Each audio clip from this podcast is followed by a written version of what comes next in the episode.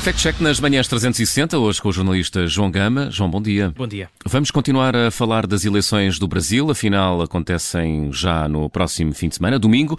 E João, um dos principais temas é a floresta da Amazónia. É verdade, João Miguel. As redes sociais estão a tentar responder à pergunta, afinal, quem é o responsável político com maior responsabilidade pelo desmatamento da Amazónia? E a resposta pode surpreender. Muitos utilizadores apontam o dedo a Lula da Silva, que dizem ter sido o pior a gerir aquela que é a maior floresta tropical do mundo. Oh, João, isso bem me lembro. Esse foi assim um daqueles temas quentes do, do primeiro debate entre os dois candidatos à presidência do país. Em que eles estavam os dois de pé, não havia exatamente. moderador. Exatamente. E foi, de facto, Carla, e entre trocas de acusações, Bolsonaro repetiu muito dos argumentos que agora surgem nas redes sociais. Dá um Google em casa aí. Desmatamento, 2003 a 2006. Quatro anos do governo Lula.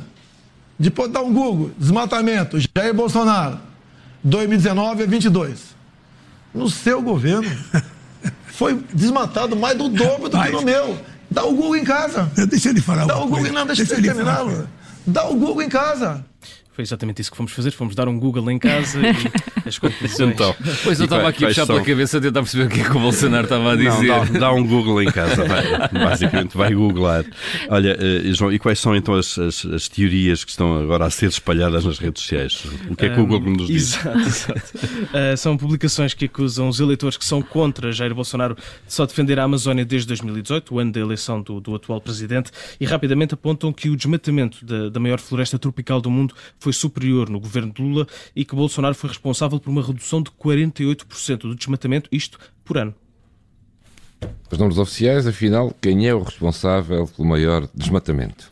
E Júlio, aqui os dados oficiais não deixam espaço para dúvidas. Os valores de Lula são de facto superiores aos de Bolsonaro, mas é preciso ler nas entrelinhas. O jornal Globo explica isso mesmo. O governo de Lula teve de facto uma média anual mais alta, mas entregou o indicador uh, na mínima histórica em 2010. Bolsonaro fez o indicador subir a pico nos primeiros três anos do governo. Lula reduziu o desmatamento em 61%, Bolsonaro aumentou em 73%. Parece-me que, João, não vamos ter de ir até ao Brasil para descobrir a cor do carimbo deste fact-check. Conseguimos ver daqui, de facto. Hum. É um carimbo vermelho. Há números factualmente errados na publicação. Jair Bolsonaro não tem menos 48% de desmatamento do que Lula da Silva. A diferença oficial é de 27 pontos percentuais. Além disso, Lula manteve uma tendência de queda, enquanto Bolsonaro fez a tendência subir sem parar.